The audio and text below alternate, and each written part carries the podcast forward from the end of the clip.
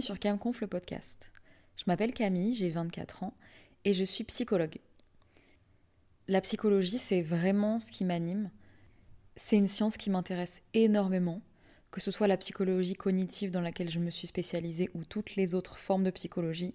C'est vraiment une façon de voir les choses que j'affectionne particulièrement et c'est pour ça que j'ai créé ce podcast. J'aimerais en parler, J'aimerais un petit peu euh, voilà, euh, me poser des questions avec vous, répondre peut-être à certaines questions, explorer des thématiques qui ne sont pas forcément euh, explorées aujourd'hui, ou alors tout simplement parfois remettre un petit peu les choses au clair sur certains sujets qui ne sont pas forcément abordés de la bonne façon, à mon avis.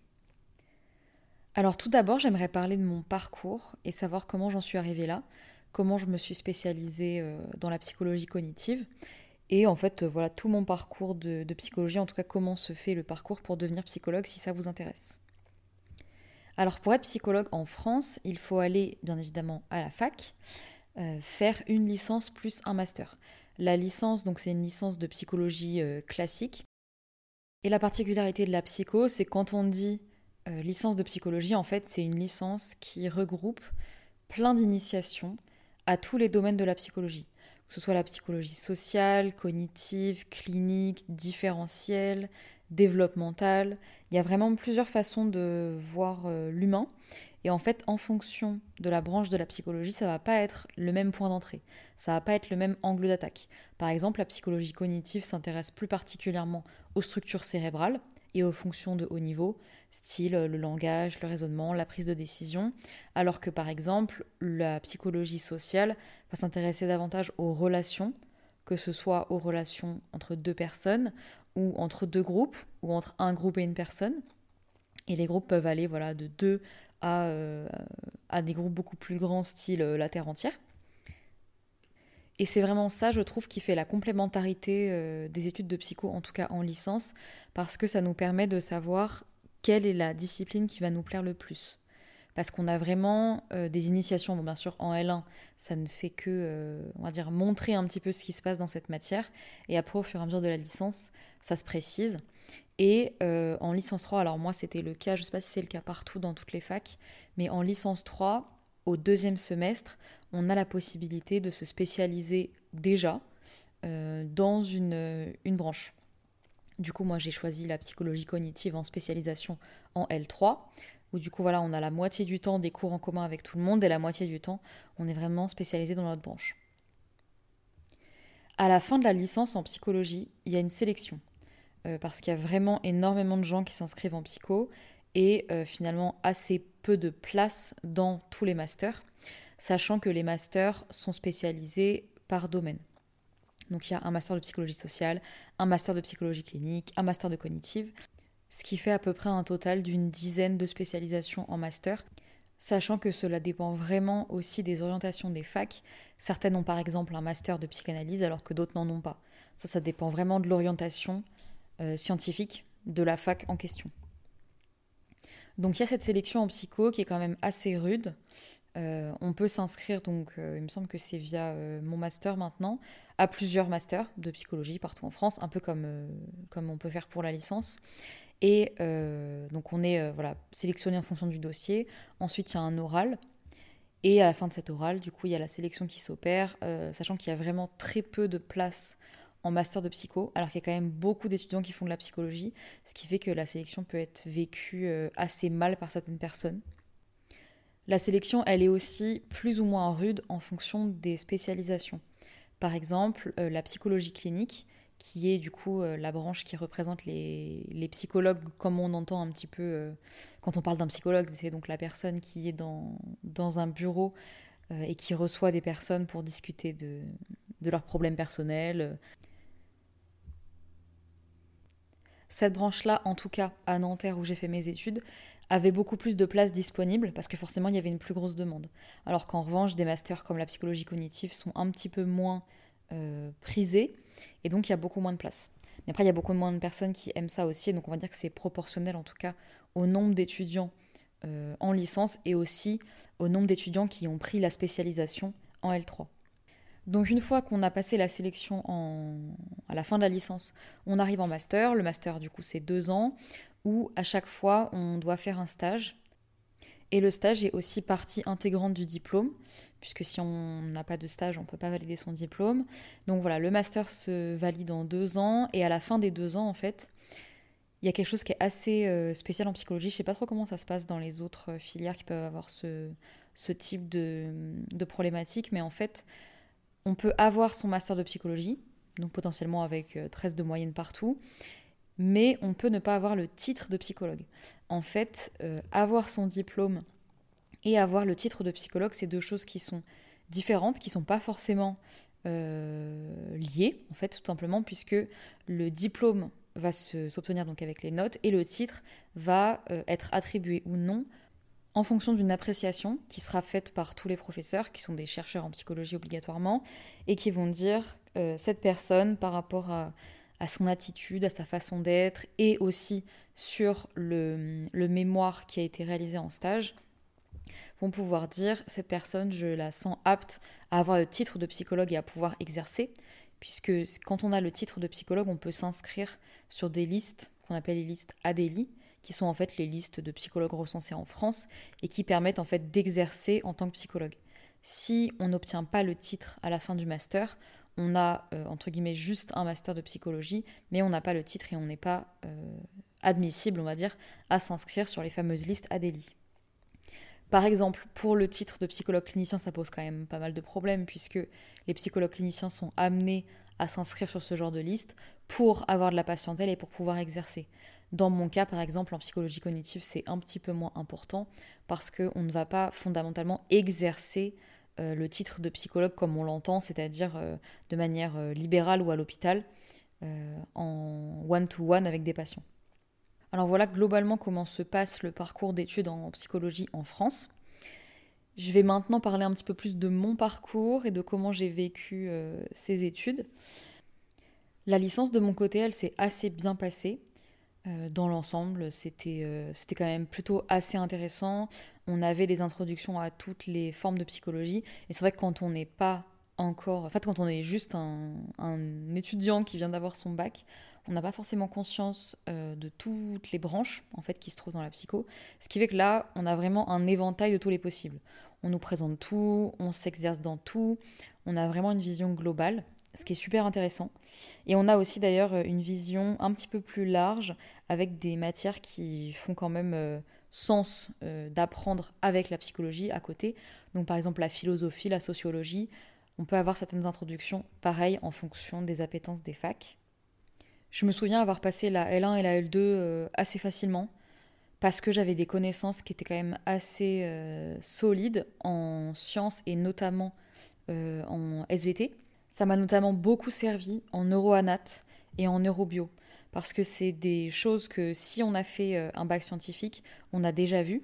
Donc tout ce qui est les conductions neuronales, les messages euh, électriques euh, transformés en messages chimiques, puis en messages comportementaux, ça c'est quelque chose que j'avais déjà vu, donc j'ai pas eu trop de mal. Mais je sais que ça a pu poser quelques soucis à des personnes qui avaient fait des études plus littéraires et qui n'étaient pas forcément hyper à l'aise avec le langage scientifique. En licence, on apprend aussi beaucoup sur la méthodologie. Par exemple, la méthodologie utilisée en entretien, puisque l'entretien, c'est quand même un des outils numéro un du psychologue, de pouvoir euh, converser avec quelqu'un, de pouvoir échanger. Et il y a plusieurs méthodes qui sont utilisées pour faire ça. Il y a des techniques de reformulation, également différents types d'entretien en fonction du but et de l'interlocuteur. Si on parle à un directeur d'hôpital ou si on parle à un patient, on n'a pas du tout le même, euh, le même phrasé, la même façon de parler, et ni la même façon de rebondir sur ce que la personne va nous dire. Il y a aussi beaucoup de méthodologies par rapport au questionnaire, puisque le questionnaire, c'est également un outil qui est très utilisé en psychologie, que ce soit en psychologie euh, fondamentale, donc en recherche, ou même en psychologie clinique.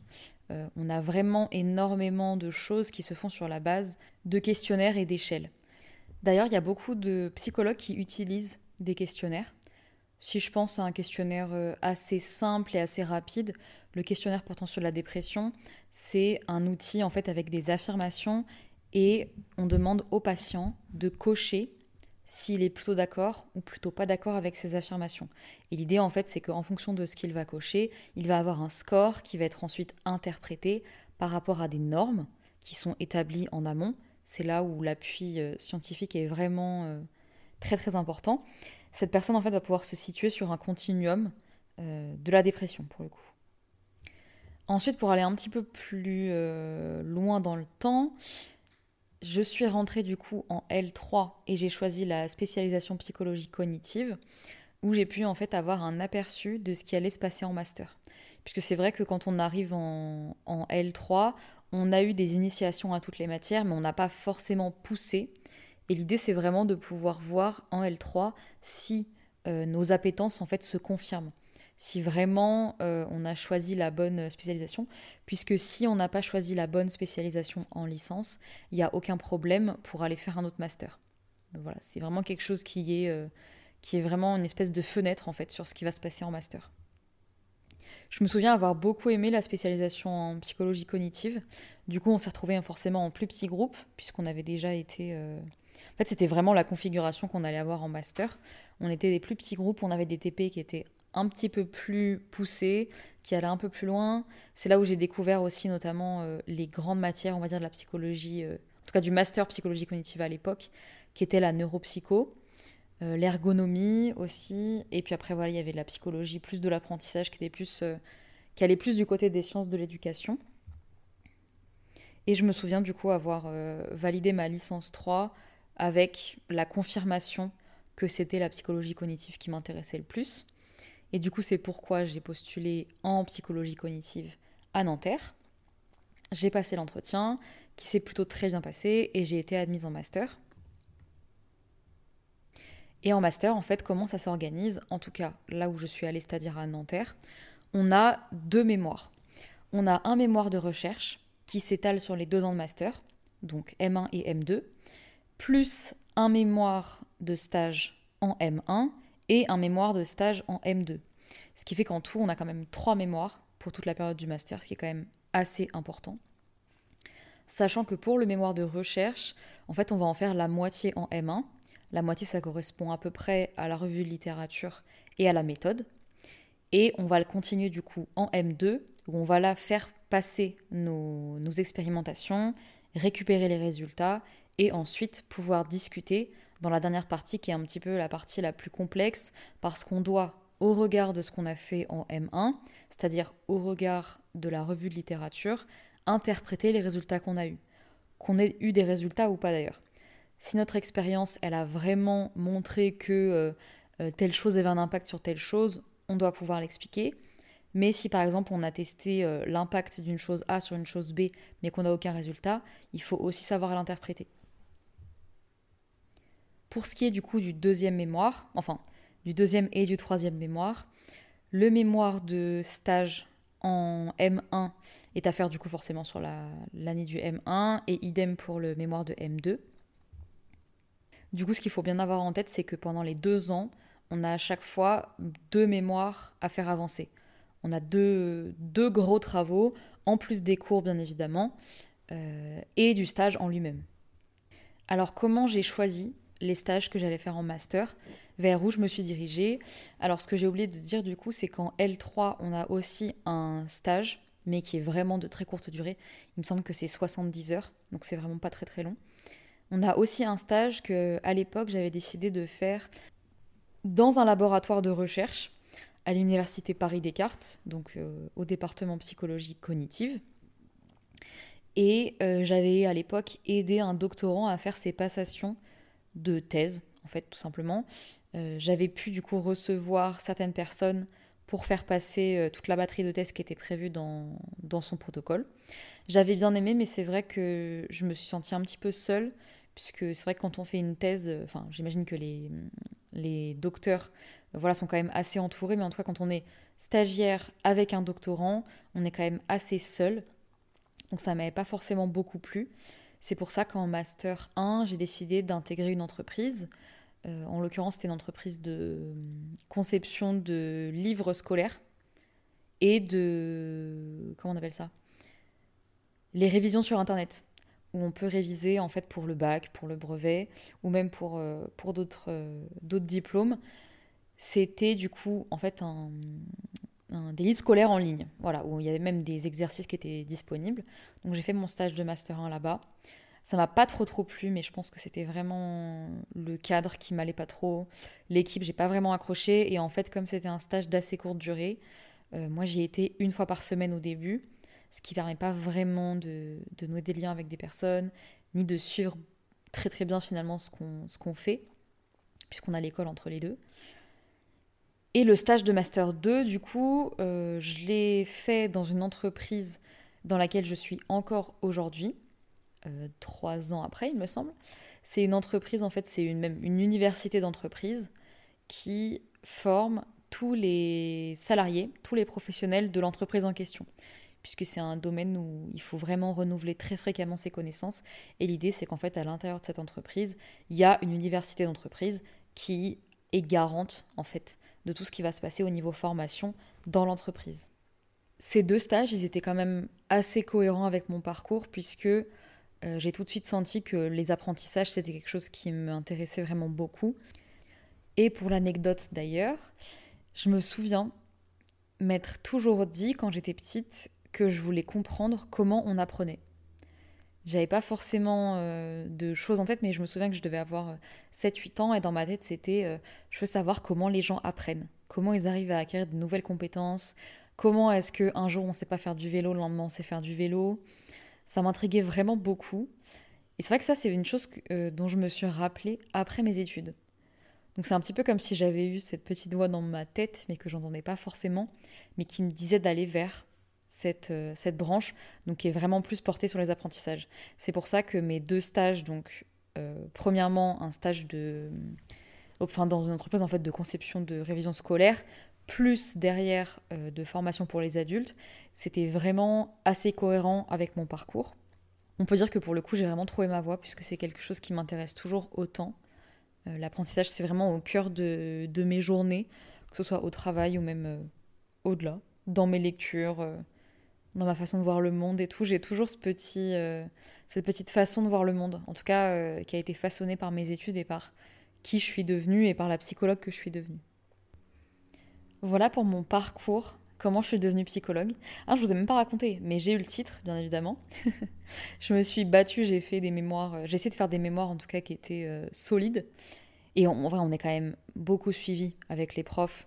Euh, pour pouvoir avoir des mémoires qui s'inscrivent vraiment dans le cadre euh, de la psychologie, puisque à tout moment, si on dévie, ils sont là pour nous aider, ils sont là pour nous, pour nous remettre dans le droit chemin, puisque forcément, leur but à eux, c'est quand même de donner le titre.